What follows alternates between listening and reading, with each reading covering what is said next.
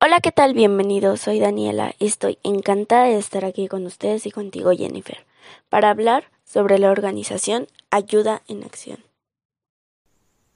Encantada, Daniela. Muchas gracias por invitarnos.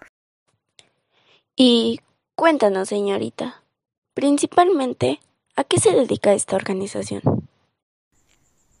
Bueno, nosotros somos una ONG apartidista y aconfesional es decir, que no pertenecemos a algún partido político o religión, y nuestro principal objetivo es luchar contra la pobreza y la desigualdad. Vaya, entonces, ¿ustedes se dedican a impulsar la dignidad y solidaridad para la construcción de un mundo justo? Sí, como te comentaba, tenemos el objetivo de garantizar los derechos de la infancia, aportando a sus familias todos los medios suficientes para el autodesarrollo de sus capacidades con el fin de que aspiren a una vida digna. Y dígame, ¿cómo surge la organización? ¿Desde hace cuánto ustedes han estado realizando esta labor? Bueno, Ayuda en Acción se encuentra trabajando desde hace ya 39 años, desde el año 1981, año en que se fundó y nuestro primer trabajo inició en 1982 con un primer proyecto contra la pobreza y por la educación en la India apoyando a la población de Anantapur. Ahora estamos en 20 países de América Latina, también de África, Asia y Europa, incluidos España y Portugal. ¿Y son los únicos países? No, no son los únicos. Además de estos, estamos desarrollando nuestra presencia en tres nuevos países. Actualmente apoyamos a más de 850.000 personas alrededor del mundo. ¡Wow! Es una cifra bastante sorprendente. Y háblanos acerca de cómo trabajan. ¿Qué acciones realizan para lograr sus objetivos? Hemos estado presentes en diversas situaciones de emergencia desde la sequía del Cuerno de África hasta el huracán Mitch o el terremoto de Haití. Pero a diferencia de otras organizaciones, actuamos a largo plazo, de entre 12 a 15 años, para mejorar todos los aspectos de la vida de las personas. Nuestro enfoque es un desarrollo integral. Trabajamos en distintos sectores de lo más urgente a lo más relevante. Te voy a poner un ejemplo. Para promover el derecho a la educación, con la comunidad y con el socio contribuimos una escuela. Formamos a los maestros y trabajamos con la familia para que sus hijos vayan al colegio. Juntos desarrollamos un plan para mejorar sus viviendas. Diseñamos huertos sostenibles para asegurar su alimentación, trabajamos en la cuestión del agua para regar los huertos, y el agua disponible y los huertos sostenibles generan excedentes, que pueden ser comercializados para producir ingresos. Con los ingresos extras que se produjeron, las familias acceden a mayores condiciones de vida y a nuevas oportunidades.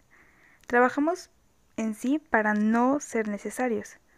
Cuando ya hemos mejorado el entorno, cuando las personas ejercen sus capacidades y acceden a nuevas oportunidades, cuando hemos fortalecido a las comunidades e impulsado el desarrollo hasta hacerlo sostenible, entonces, solo entonces, nos retiramos para continuar nuestra labor con otras personas y en otros lugares. ¿Y estos proyectos que realizas son a mediano o a largo plazo?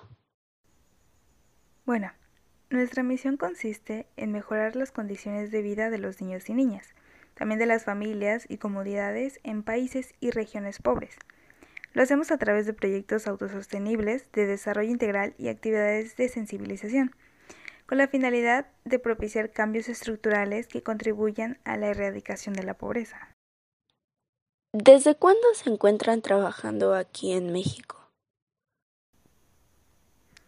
Bueno, hemos estado trabajando en México desde el año 1998, interviniendo en las comunidades menos favorecidas a través de proyectos sostenibles, apoyando a niños y niñas en tratamientos contra el cáncer. En 15 estados del país y se ha beneficiado a una población de 140.000 personas.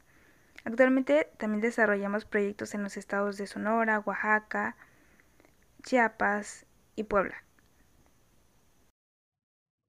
Cuéntanos del trabajo que están realizando en Mozambique. Después del desastre meteorológico ocurrido, ¿qué pasó? Bueno, hemos estado trabajando en México desde el año 1998, interviniendo en las comunidades menos favorecidas a través de proyectos sostenibles, apoyando a niños y niñas en tratamientos contra el cáncer, en 15 estados del país y se ha beneficiado a una población de 140.000 personas. Actualmente también desarrollamos proyectos en los estados de Sonora, Oaxaca, Chiapas y Puebla. ¿De qué manera se financia la organización? Bueno, nosotros obtenemos financiamiento a través del apadrinamiento, es decir, de donaciones.